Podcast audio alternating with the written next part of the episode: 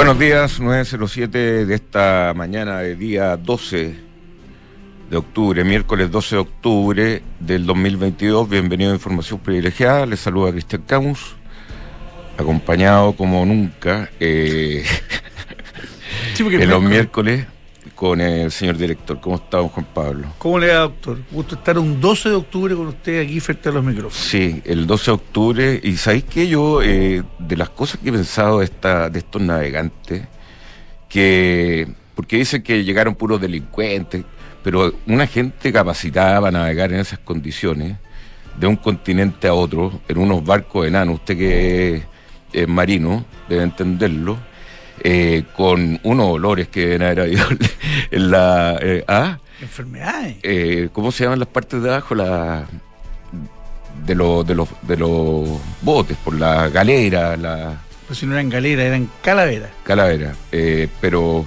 no, las galeras los que eran los otros botes que eran a remo. Lo, lo, de lo, la galera. Conectados en la galera. A puro, a puro latigazo. A, a puro latigazo. Transpiraban mucho. Sí, esto era una vela. Eh, Además, botines en el camino. No, duro, duro trayecto para la época. Duro. Y no sé si, y no sé si la gente ha visto alguna vez, eh, creo que en Valparaíso estuvo el Santeguillo, que era una réplica, no, no de ninguna de las calaveras, pero, pero que se parecían tamaño.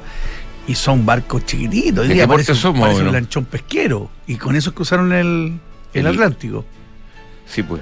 Eh, impresionante. Eso es lo que te, ¿Cuántas personas venían por, por barco más o menos? No sabéis. Más de 100 serán, por lo bajo. Por barco, sí. Bueno, eso... Eh, la pinta la niña de Santa María. Y llegaron, supuestamente, acá, después llegaron los conquistadores, en algunas partes arrasaron con todo. Eh, llegaron a pueblos que, que eran mucho más, en el fondo, pacífico, ¿no? En general excepto algunos. Hasta que llegaron al sur de Chile. Hasta que llegaron al sur de Chile. Eh, Ahí se encontraron con unos, hombres guapos sí, que les hicieron guerra. Sí, en, Tanta guerra le hicieron que Chile se independizó y la pacificación de la Araucanía no se lograba. Se, se hizo a mediados del siglo XIX de manera ruda y fuerte y, seguimos pagando las consecuencias. Y como no se cerró bien, seguimos pagando las consecuencias, efectivamente. No se cerró bien el tema. Se ha tratado de cerrar. Múltiples, eh, lo que pasa es que no tiene cierre. Hoy día oía una, unas cifras de eh, los agricultores de, que están levantando la voz en la Araucanía, que parece que los sitios, los terrenos, los terrenos sembrables, eh, los campos en general están a precio de liquidación. Y no hay demanda por el problema que se está viviendo allá. O sea, las consecuencias ya, gente, porque allá las tierras son lindas, señor director. muy bonito. Muy bonito. Y bueno, seguimos arrastrando esto el 12 de octubre que se celebró ayer, como día de, no el día del 12 de octubre, sino que... ¿A dónde te refieres que se celebró? No, no se... Eh, en, Chile, en Chile el feriado fue el, fue el, fue el lunes. El lunes, perdón, el lunes se conmemoró, se celebró, dependiendo cómo lo quieran hacer, el, día 10, pero, pero hoy, es en, España, por ejemplo, es un día feriado, se le llama, antiguamente se hablaba del Día de la Hispanidad, se le sigue llamando con la Hispanidad, pero se le habla, habla en España de la fiesta nacional y es el equivalente a nuestro 18 y 19 de septiembre respecto a lo que pasa. Hay parada militar por la, por la castellana, tal el rey recibe honores, el presidente del gobierno de turno es pifiado eh, se, parece, se parece mucho a nuestra, a nuestra interna. Sí. Em, y el día, de la, entonces España, este es como el día del 18, decís tú, o el 19, pero también tiene el día de la independencia de España, ¿o no? Es que, bueno, España ha sido invadida varias veces, la última por los franceses. La última por los franceses, acuérdate que el proceso, el proceso emancipador de América Latina que, que da origen, por ejemplo, en el caso chileno a la primera Junta de Gobierno en 1810, tiene que ver con eso, con la ocupación francesa de España, y, y, donde cada, cada eh, capitanía general o cada virreinato eh, intentó independizarse defendiendo la figura de Fernando VII, el rey de España en ese minuto, pero fue, fue una buena excusa para buscar la independencia, pero en ese minuto España estaba ocupado por Francia. ¿Y en qué época era la de los moros? En la época del no, mucho antes. Mucho antes.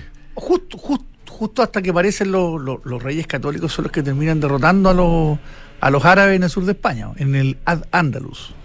Pero dejaron harta harta herencia. Mucha, cultural, cultural y, racialmente. Exactamente. En, el sur, en el sur de España hay, un, hay un, una fusión de cultura y de, de, comida, de arquitectura maravillosa. Era gente principalmente de Marruecos, de esa zona, ¿o no? Del Magreb, que llaman, claro. El Magreb, que es el, norte de África. Sí. Mm.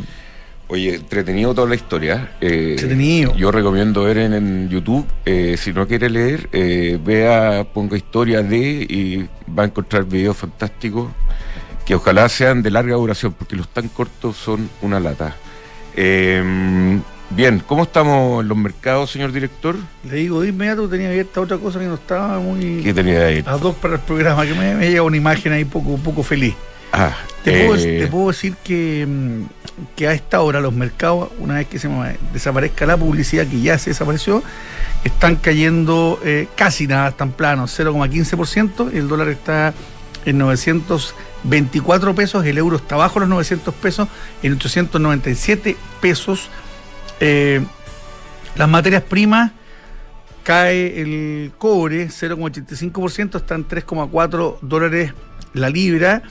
No así eh, los petróleos que suben levemente ambos, 0,37% el WTI a casi 90 dólares el barril y 0,52% el Brent en casi 95 dólares el barril. Y en materia de eh, bolsas Europa está medianamente mixta mixta plana el Buen término. Mixta plana porque hay de los dos pero en ambos casos plano. Sí. El Eurostock está en 0,15% eh, positivo, lo mismo que el CAC 40, que está en 0,01 positivo. Em, y el DAX, eh, el, DAX eh, alemán, está en 0,18% positivo. Por otra parte, el Financial Times inglés está en 0,49 negativo y em, el IBEX está el que más cae, está cayendo un 1% a esta hora. Y los futuros en Estados Unidos están en terreno positivo sobre 0,5% eh, en todos los casos. Oye, eh, te quería contar un hito a propósito de inflación, de la reunión de mañana del Banco Central, de cómo se está discutiendo el tema de alza de tasas con slash recesión, slash baja en inversión, slash pérdida de riqueza. Y ayer llené el estanque del auto y por primera vez, ¿sabéis cuánto ha salido la llenada? 80 mil pesos. ¿En cuánto costaba antes? Antes 50. ¿Antes cuánto? ¿Hace un año y medio atrás, dos años? Hace un año. Un año 50, 60 ya. 50, 60, 80 lucas el estanque. Le he escuchado a 100 dólares. Impresionante. Casi 100 dólares. Le he escuchado a mucha gente. Así suena, así suena menos. Le he escuchado a mucha gente que está cambiando el octanaje. Yo lo cambié. Ha bajado de 97 a 95, de 95 a 93 y sería interesante tener esa, esa visión, a, lo mejor hablar con la gente de, de, de ODENAP, eh, que es la que le distribuye a todos, a ver si se está produciendo un cambio de comportamiento en la ciudadanía, porque también eso te implica a que te pone más estrés en producir un tipo de bencinas que otra. Sí, y, yo me bajé por una razón técnica, porque me, me, dijeron que era mejor la 95 que la 97 para el, para el auto que tengo.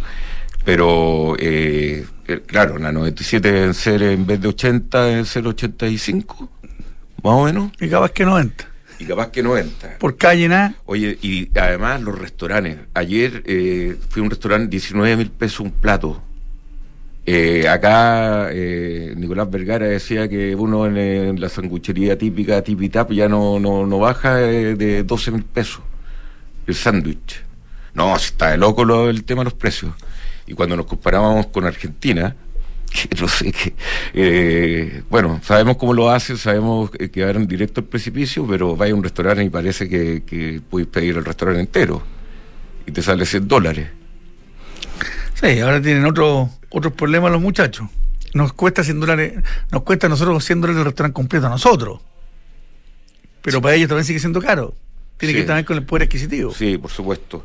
Oye, y bueno, mañana entonces, como te decía, se viene la, reunión del Banco Central, que el equipo, el grupo de política monetaria, sugirió subir, eh, seguir subiendo la tasa y apuntando más hacia un final del ciclo, que el Banco Central lo veía más o menos en niveles de 12.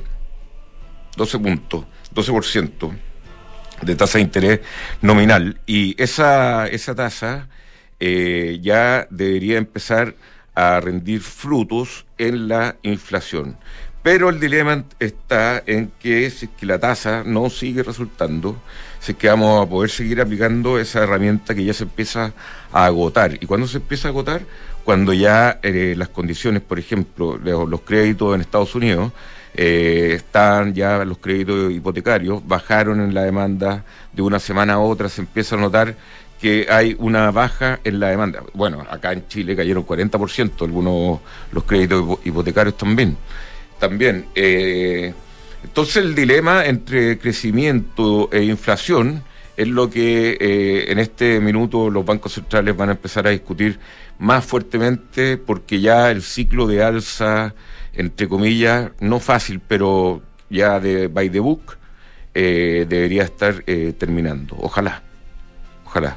Oye, lo otro que te quería comentar, no sé si estáis muy informado, pero es que se nos viene Brasil también se nos viene la, la elección. fin de mes, la segunda vuelta. La, segunda vuelta, y, me mandaron unas estadísticas del de resumen del The Economist que apuntaba que eh, después de la primera vuelta, eh, las cifras de la encuesta en promedio daban empate, 50-50.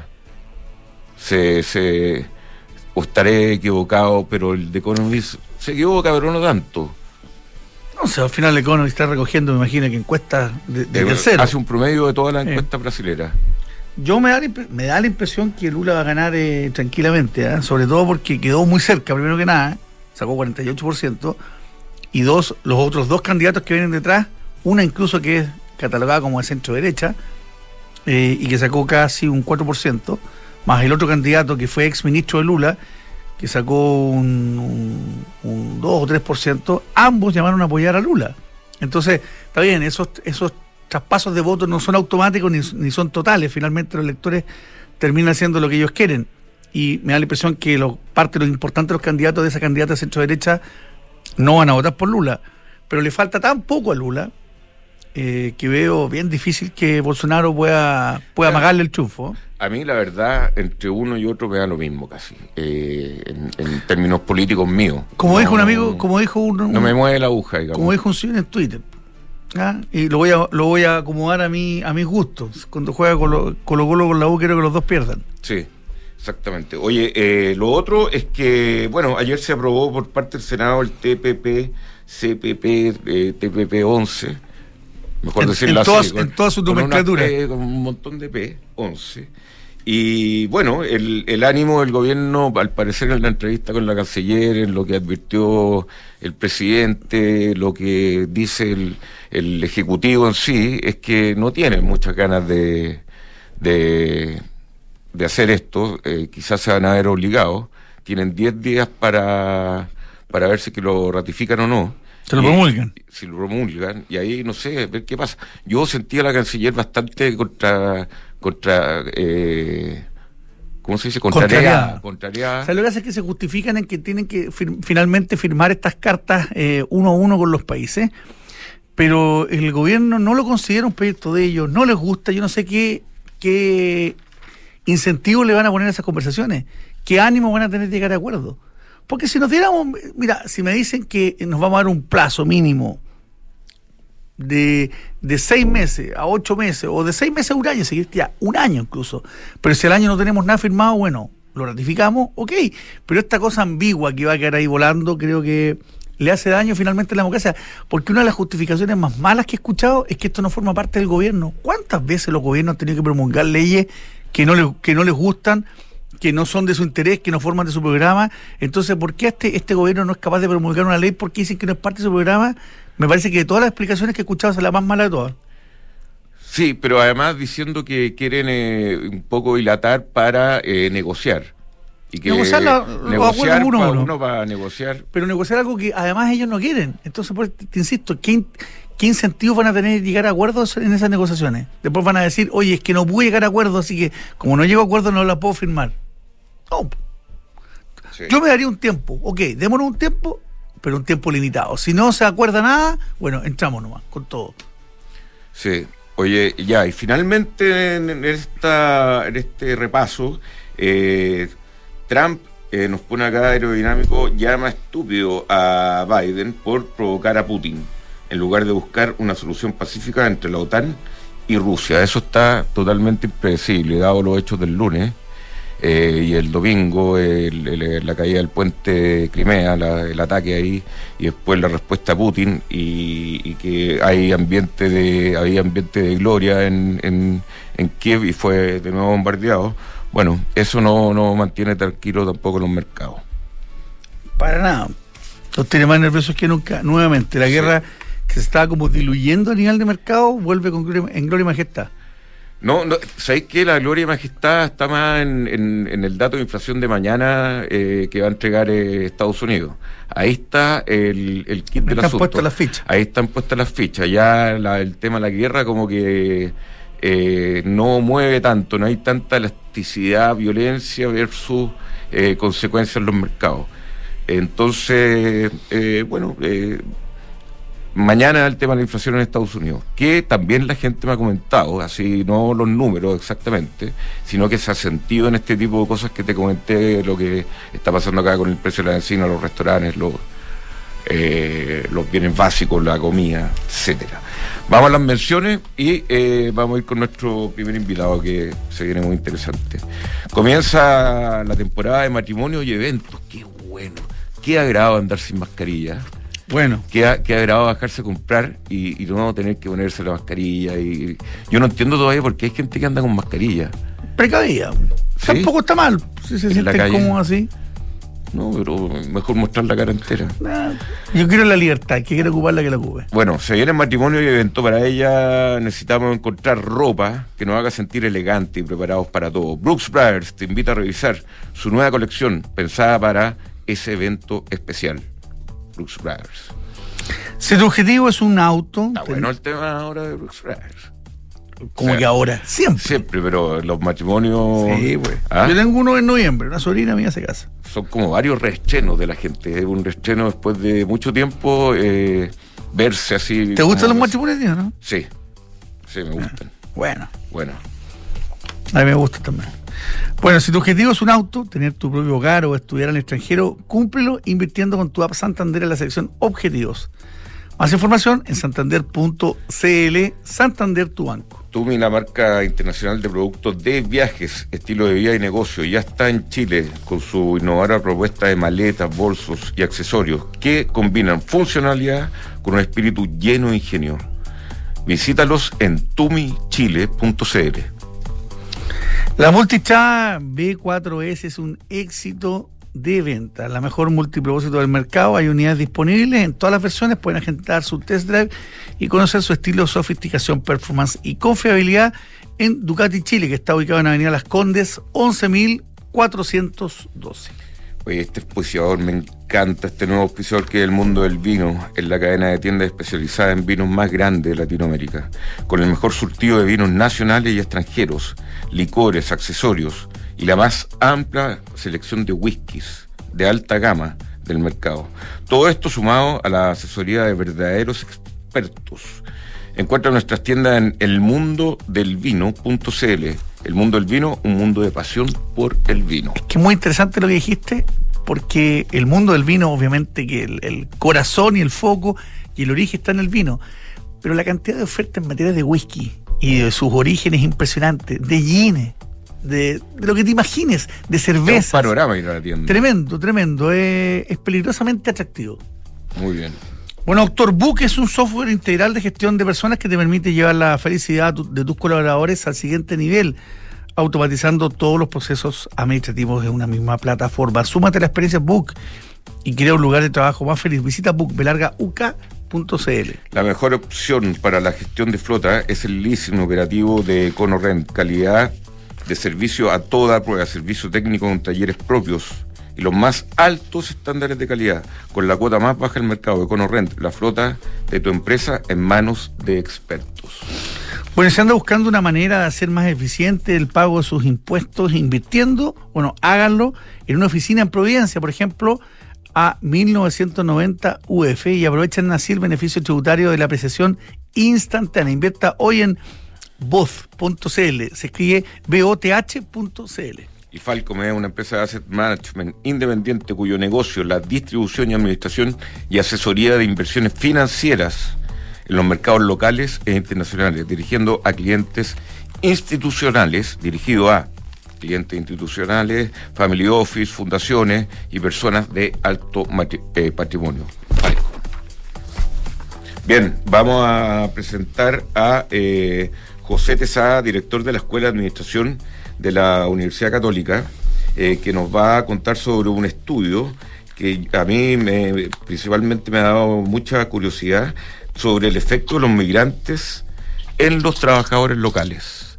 Eh, que, bueno, los migrantes al final también terminan siendo locales y a veces vemos más eh, inmigrantes locales que locales en, cierto face to face que nos toca en, en general en los mercados. ¿Cómo estamos, José Tesada? Hola, buenos días, ¿cómo están? Hola, buenos días, José. invitación. Muy buenos días. ¿Sigue con la oficina ahí en San Joaquín como en el tercer piso o no? No, estamos, estamos transitoriamente en el cuarto, estamos en periodos de remodelación acá ah, importante. Ya. perfecto. Así que estamos, pero aquí mismo en San Joaquín. Ahí uno siempre tenía que ir a hablar cuando tenía algún problema con la, señora Carmen Tesada. Eh, que no sé si era algo de ella o no. Sí, ella era el primo de mi papá prima tu papá. ¿Te han hecho pocas veces esta pregunta? Un personaje, no, no, un personaje primera, muy, Primera en la radio. Ah, ya. Un personaje muy, muy querido en la escuela de administración. Era el motor de la escuela, era impresionante. Eh, oye, eh, bueno, cuéntanos un poco de este estudio, José Tesada. Sí, mira, eh, es un estudio, este estudio lo, convoca el Centro de Políticas Públicas. Eh, yo un estudio con un equipo bastante grande, importante y con distintas miradas. Y, y el enfoque en varias reuniones eh, finalmente lo que decidimos hacer fue enfocarnos en, aquellos migrantes que están en una situación, digamos, un poco más expuesta, más desprotegida, si lo quieres pensar, y de ahí sacar conclusiones más generales. Eh, y la razón de esto es que hay una, hay una sensación importante de que un grupo importante de los migrantes que llegaron el último tiempo quedaron en una, en una situación, digamos, de alguna manera expuesta o desprotegida, porque son gente que terminó, muchos de ellos están con, algunos están con sistema, situación indocumentado, eh, porque inspiraron las visas de entrada. Los últimos años se ha enfatizado harto la, la gente que entró por, por entradas irregulares, pero incluso en periodos anteriores hay gente que está quedando de alguna manera expuesta a no tener los documentos al día, e incluso con documentos al día están trabajando mucho en ocupaciones o en sectores en los cuales predomina bastante el trabajo informal. ¿ya? Eh, y eso en el fondo los, los, pone en una situación bastante especial, porque per se un migrante tiene una situación, digamos, de alguna manera desprotegida o con menor nivel de información para poder entrar al, mercado laboral. Y eso tiende a afectar otras situaciones, afecta a la familia, afecta a la, inserción también educacional en muchos casos, aunque ahí se ha avanzado mucho más en proteger a los niños de migrantes y, de hecho lo que llamaríamos segunda generación, que es el, el niño chileno nacido de padres migrantes, que también ahí tiene una situación bastante especial, aunque está mucho más protegido porque es chileno. Entonces ahí se te producen esas situaciones. Yo hay una parte que, que no entiendo bien, es cómo este ¿Mm? proceso del migrante que llega y para acceder a un trabajo formal, por ejemplo, yo creo que necesita su carnet de identidad, su número de RUT. Efectivamente. Ellos llegan eh, y en general no llegan a, llegan como turistas la, mayoría, ¿no?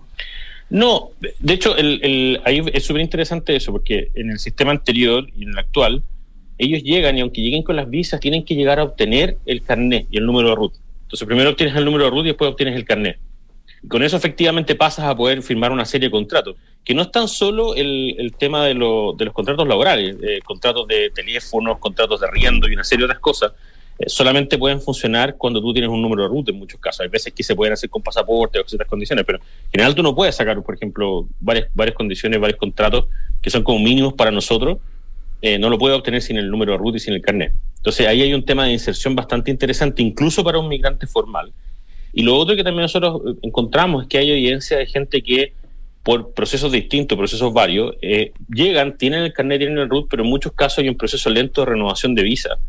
Y en algunos casos la persona puede perder las condiciones que le dieron visa. Gente que llegó con visa sujeta a contrato puede efectivamente terminar perdiendo las visas porque pierden el, trabajo y no logran renovarla. Entonces, se te produce también el hecho, no es, todo esto, el migrante es per se una situación distinta al local, especialmente recién llegado, y eso permanece por, por un tiempo, incluso cuando están con documentos cuando están formales y pueden caer en una informalidad, pueden caer en una informalidad media escondida. Por ejemplo, si se, demora la renovación de una visa, tú puedes perder el, carnet porque puedes no renovarlo. Puedes perder, por ejemplo, la licencia de conducir, porque si no tienes el carnet renovado de identidad no puedes renovar la licencia de conducir. O sea, hay una serie de, de condiciones que te generan situaciones de fragilidad que son importantes. Y el tema ahí nosotros lo que planteamos es, esto hay que solucionarlo si queremos de verdad hacernos cargo de la inserción laboral y la inserción social también sea, porque la familia completa también tiene que entrar en el, en el, en la, el sistema y en la actualización. José, eh, y esta, este tipo de, soluciones siempre tienen eh, dos caras, porque eh, dejarla de la situación precaria que es la que cuenta es bien inhumano, bien complicado. pero cuando tú le facilitas la solución, la atracción también de que siga llegando inmigración genera esto otro. Entonces, ¿cómo, ¿cómo se logra un equilibrio, un equilibrio razonable para que la gente que está tenga una vida digna, esté formalizada, pero tampoco que sigamos siendo un pasadizo como, como ha sido Chile en varios periodos? A ver, el, yo creo que ahí esa tensión está, y desconocer esa tensión es básicamente tapar el sol con un dedo. Y eso en el fondo nosotros lo que mencionamos en el estudio es varios casos que han ocurrido de, de estos sistemas de, de, digamos, de formalización, ¿ya? Tienen que, tienen, tienen que lo importante es que tengan, no tengan la cara de perdonazo, o sea, hay una serie de condiciones para poder acceder a esto. Lo importante es ofrecer lo que podríamos llamar una especie de camino hacia la residencia. Yo creo que ese es el punto esencial. Tiene que ir fortalecido con condiciones que reduzcan los incentivos. Ahora, han existido ejemplos de esto. ¿ah? De hecho, siempre hemos dicho en Chile, siempre han ocurrido estas situaciones de regularización, incluso cuando teníamos menos migrantes. Pero ahí nosotros mencionamos ejemplos, ejemplo en España, ejemplo en Estados Unidos, el ejemplo en Colombia. El ejemplo en Colombia es bien interesante porque fue una, básicamente una regularización que le dio permiso a un número importante de venezolanos directamente. ¿ya? Y los efectos no fueron esos efectos tan dramáticos que, en el fondo muchas veces están. Hay que entender a veces los contextos y entender las características de los procesos. Pero el elemento esencial es que se puede y el punto es, es mejor que la solución que tenemos ahora. Y nosotros, al menos en el, grupo trabajando, llegamos a la, a la, convicción de que hay que intentar hacer algo, porque la situación actual es aún más compleja. Usted dice, una, usted, una comparación con, eh, con la situación en España y, Portugal, que son países que, que sus procesos migratorios eh, me da la impresión que son más, más duros que los que los que pueden haber acá, pero así todo uno ve eh, población magrebí, que son los del norte de África, siguiendo cruzando en, condiciones muy, muy precarias, muy regosas, se sigue muriendo gente que usan estas famosas pateras que les llaman, que son estos, botes eh, bien precarios, donde sube mucha gente, donde los llevan verdaderas mafias y llegan a, Europa a, la buena de Dios nomás y, y, sigue pasando eso. Entonces, ¿cómo, cómo, cómo se hace una migración eh, eh, bien hecha sin generar esto cuando países que están en el primer mundo tampoco lo logran, porque generalmente lo que provocan es un incentivo ir para allá porque el primer mundo, finalmente.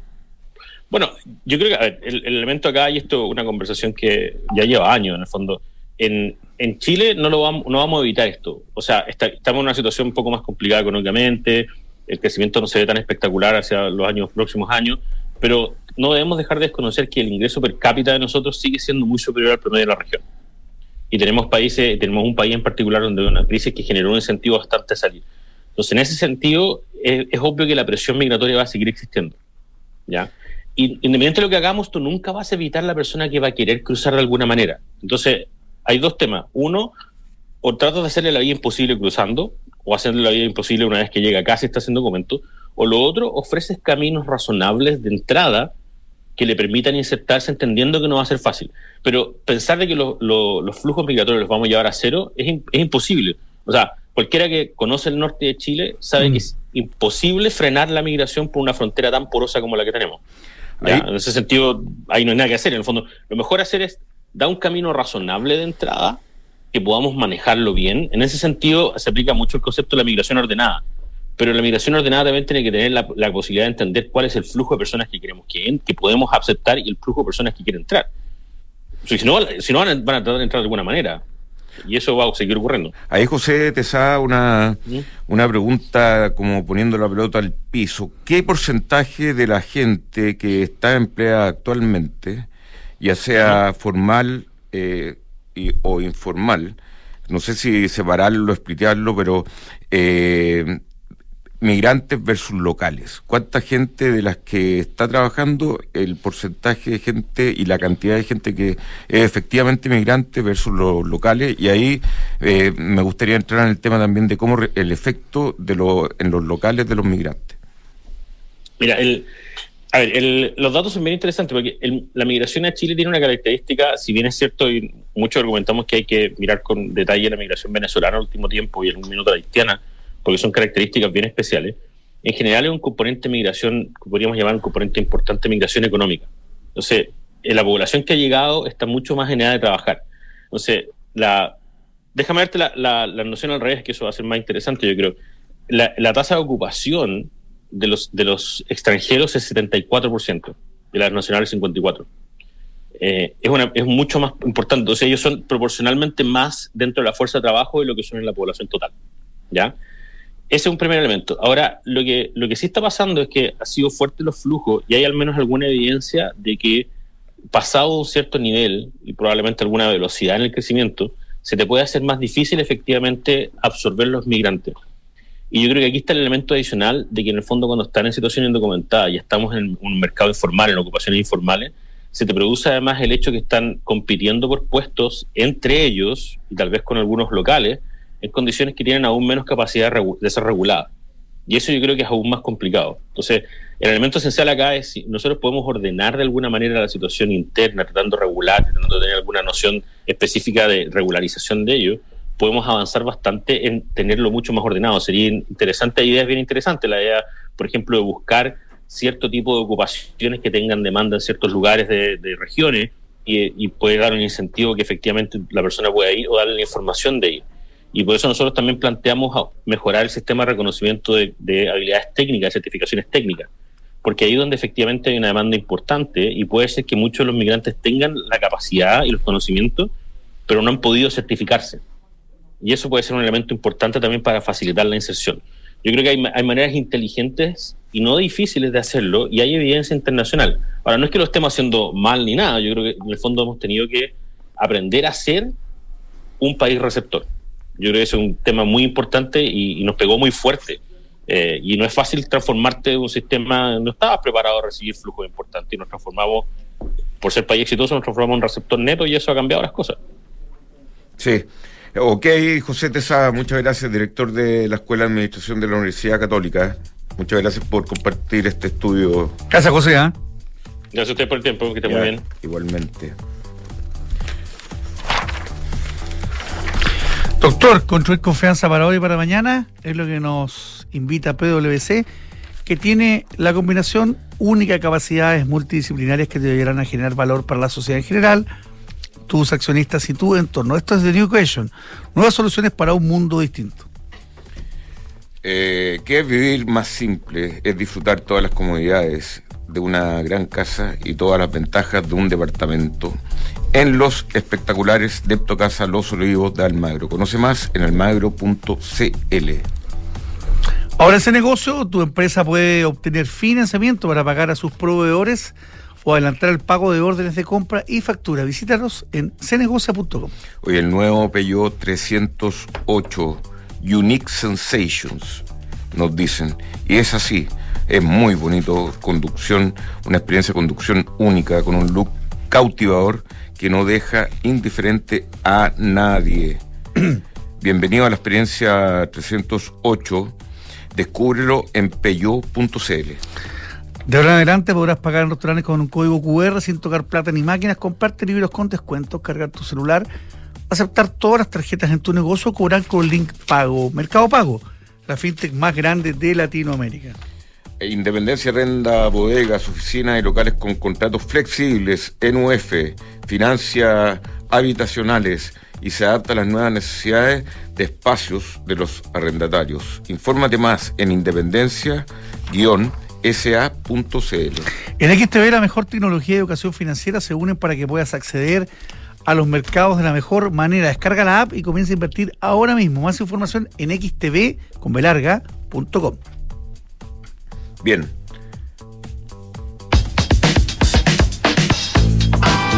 Mercado FinTech. Una producción conjunta de información privilegiada y Mercado Pago.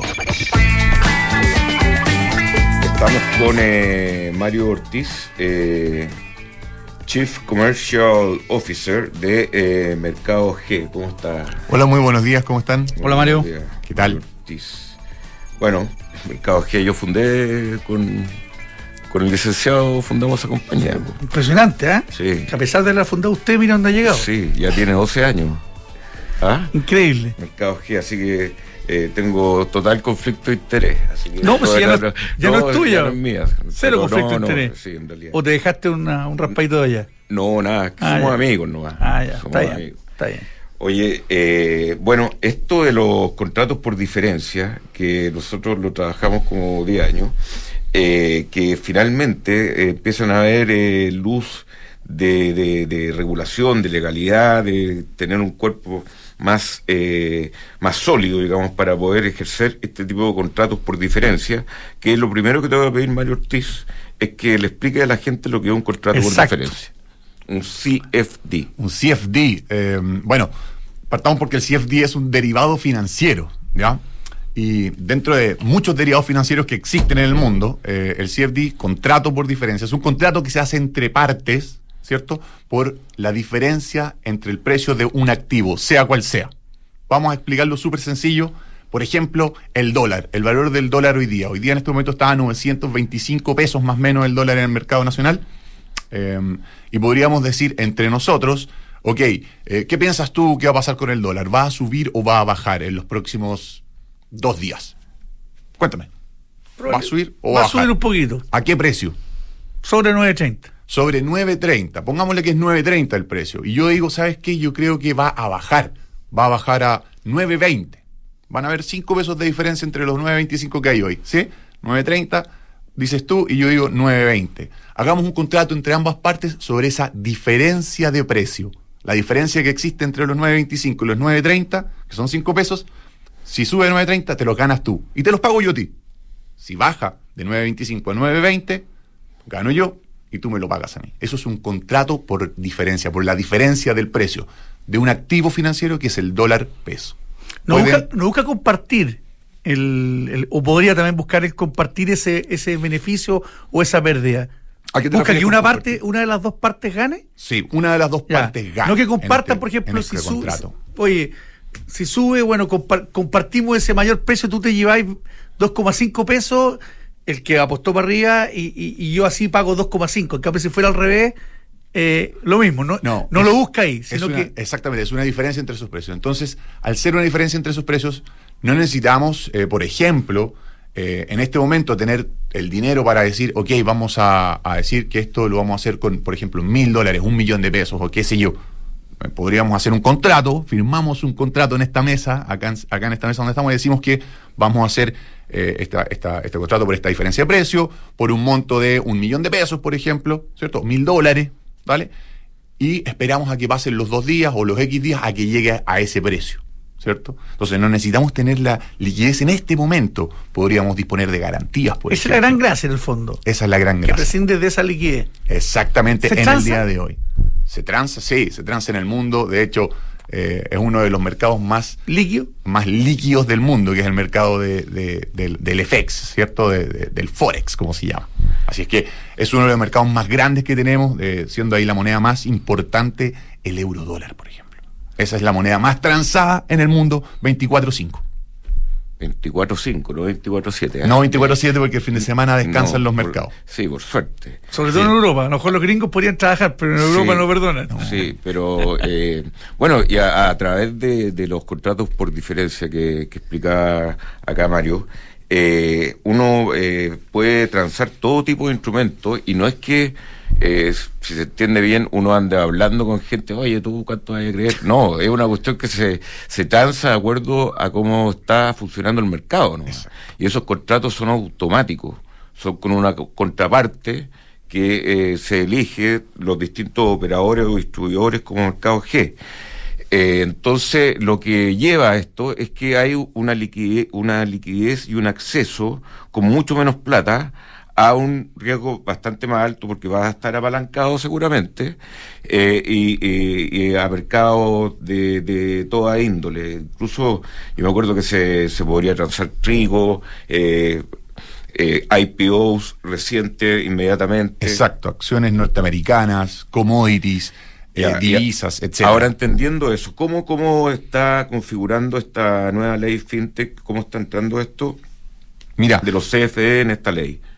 Eh, perdón, una de las cosas más interesantes de la ley FinTech es que por primera vez en Chile se reconoce el CFD, contrato por diferencia, como un eh, activo financiero, como un instrumento financiero. La ley lo define, de hecho, en uno de los puntos de definición de la ley dice instrumento financiero y nombra dentro de la definición facturas y otros activos al eh, criptomonedas, por ejemplo, al contrato por diferencia. Por lo tanto, por primera vez en la historia en Chile ese activo queda definido como un instrumento financiero. Y por ende, las eh, instituciones que intermediamos estos activos también entramos dentro de un marco regulatorio que antes no existía.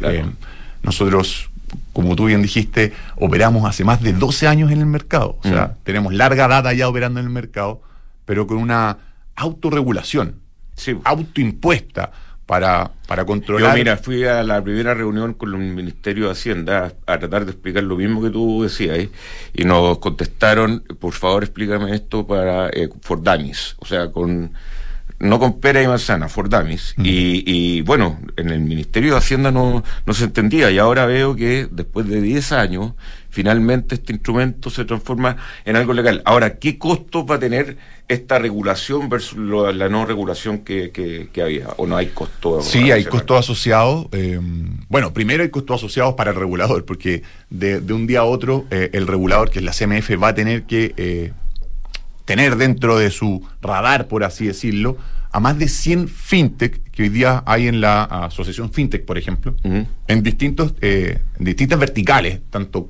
pueden ser pagos, eh, financiamiento colectivo, créditos, etcétera, etcétera, ¿vale?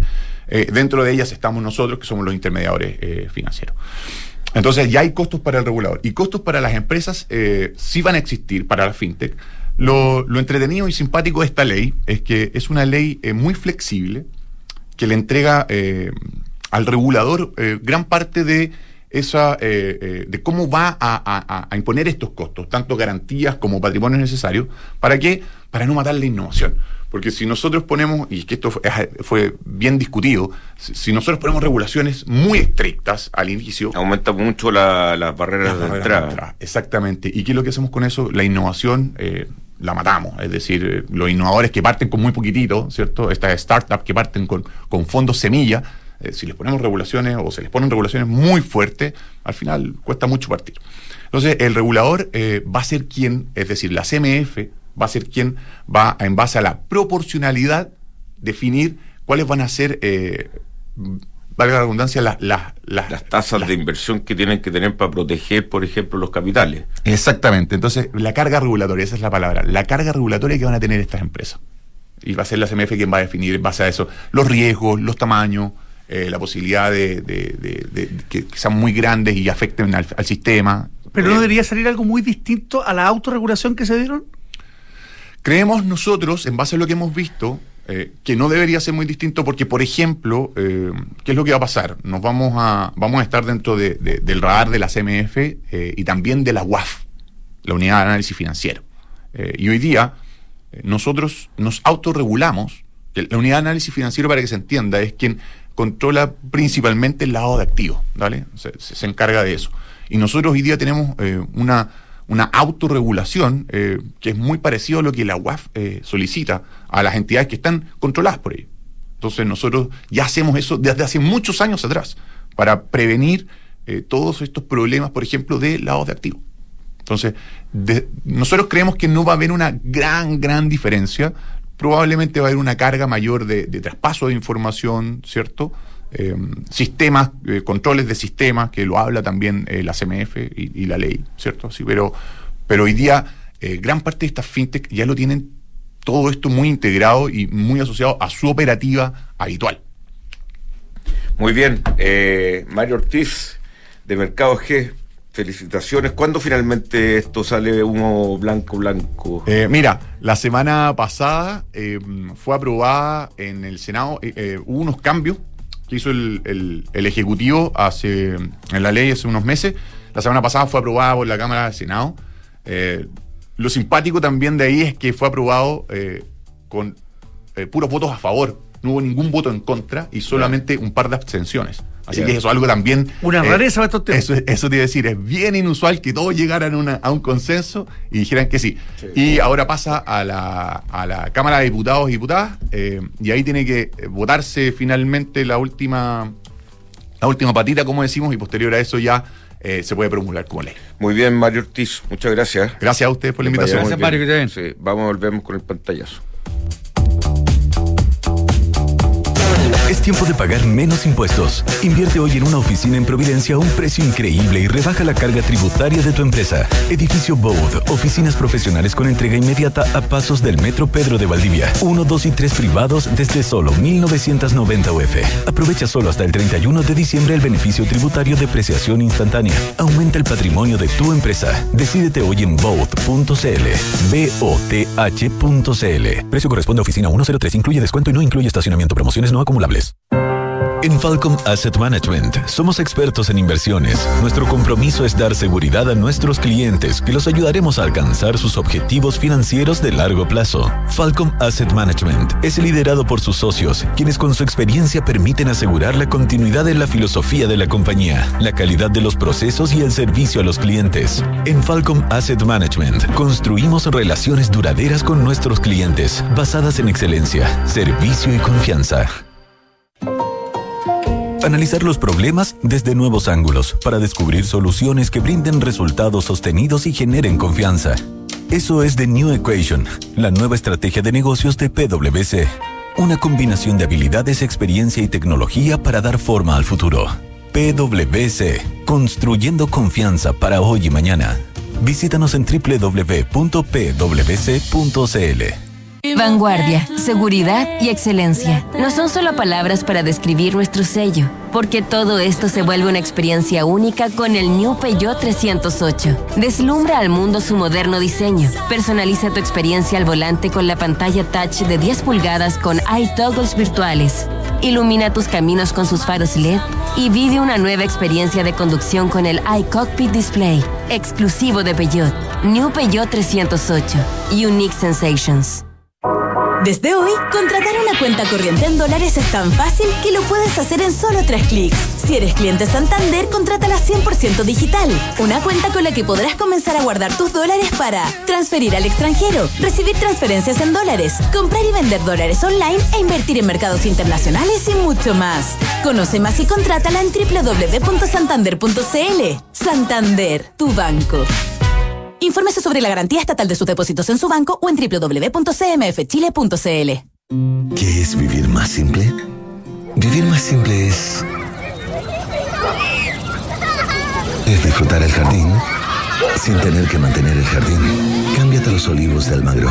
Espectaculares de casa con todas las comodidades de una casa y todas las ventajas de un departamento. Vivir en grande puede ser más simple en los olivos de Almagro. Conoce más en almagro.cl. ¿Cuándo eres más feliz en el trabajo? ¿Cuando no te sientes capaz o cuando puedes capacitarte? ¿Cuando cada trámite es un dolor de cabeza o cuando tus papeles están al alcance de un clic? ¿Cuándo eres más feliz? ¿Cuando te valoran como un recurso o como una persona?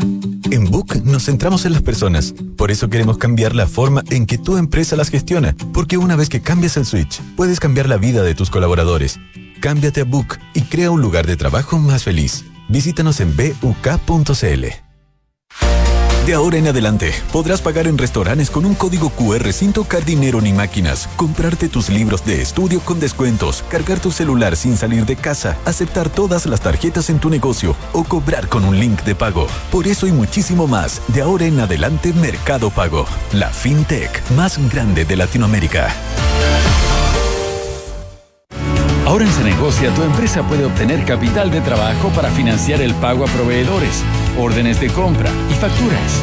Nuestro financiamiento lo realizamos en alianza con Fingo, que es más rápido con las mejores tasas y 100% digital.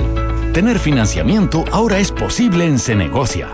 Visítanos en cenegocia.com. Independencia Fondos de Inversión. Más de 30 años invirtiendo con éxito en activos inmobiliarios de renta en Chile y el extranjero generando flujos estables y crecientes para nuestros inversionistas. Disponemos de una sólida estructura de capital y la experiencia requerida para encarar con plena confianza los nuevos desafíos del mercado, atributos necesarios para adaptar nuestros activos y contratos, para hacerlos más flexibles y seguros. Infórmate en independencia-mediosa.cl. Bien, estamos de vuelta. Vamos a conversar con Felipe Posada. Eh, vamos a, ver cómo está el, dólar. Eh, Felipe Posada es eh, director de análisis y estrategias de AvaTrade. ¿Cómo estamos, Felipe? Hola, Cristian, ¿cómo estás? Buenos días. Muy buenos días. bueno, ¿cómo estamos con el dólar? Bueno, el dólar hoy día se ve está levemente presionado a la baja, está cayendo 4,4 pesos o un 0,48% a 921,68. La apertura fue en 926 más o menos, eh, el high, el tick máximo estuvo alrededor de los 930 y el tick mínimo está en los precios actuales. Yo creo que en general lo que estamos viendo hoy día es una caída del tipo de cambio que está presionada o se está dando porque hoy día al cierre de la jornada con mercado cerrado eh, se espera que el Banco Central de Chile lleve las tasas de interés al 11,25%.